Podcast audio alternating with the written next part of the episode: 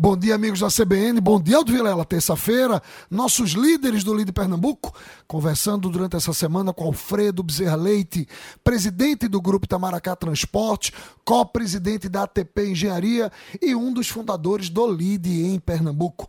Alfredinho, nós ontem falávamos de transporte coletivo e, e você mostrava a complexidade, o nó que é e os desafios a gente está num pós-pandemia, a gente tem governo, a gente tem a necessidade de viabilizar para quem presta o serviço, que é o empresário, e na outra ponta você tem o usuário final.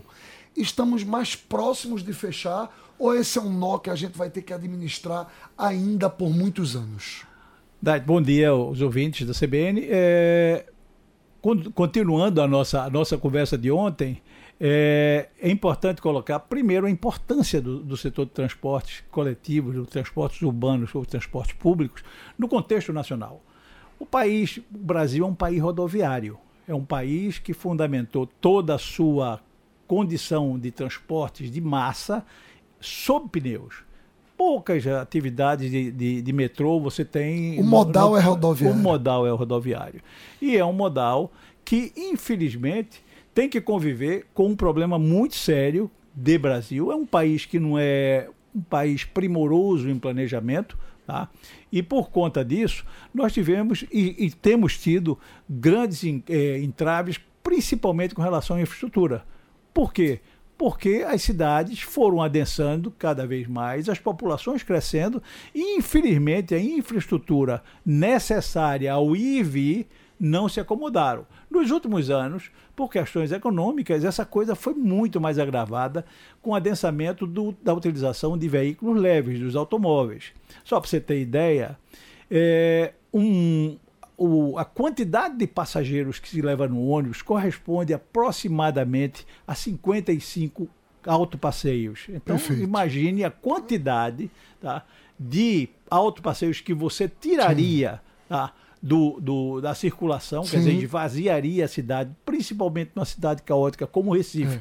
Que é e com um perímetro urbano culto, E que né? é considerado hoje o pior transporte, o pior é, trânsito. É, trânsito da América Latina. Quer dizer, nós temos um handicap terrível com relação a isso. Então, o transporte passa a ser um instrumento de extrema importância nós somos responsáveis pelo transporte de aproximadamente 70% da população produtiva.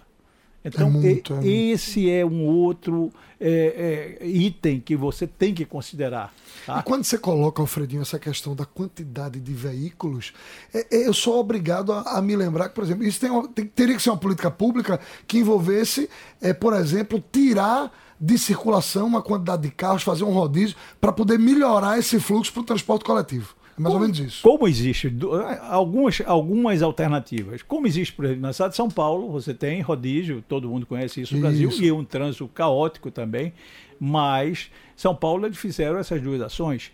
Então você tem rodízio e tem uma coisa interessantíssima que foi a criação das vias expressas para ônibus. Hoje, por exemplo, quando a gente vai a São Paulo, você pode andar de ônibus, quando você sabe andar de ônibus em São Paulo, você pode andar de ônibus porque vale a pena andar de ônibus, porque os ônibus estão soltos. Tá?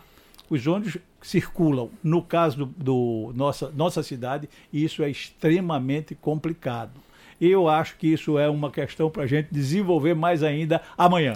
Vamos fazer isso. Amanhã a gente continua conversando com Alfredo Bezerra Leite sobre o nó do transporte coletivo em Recife.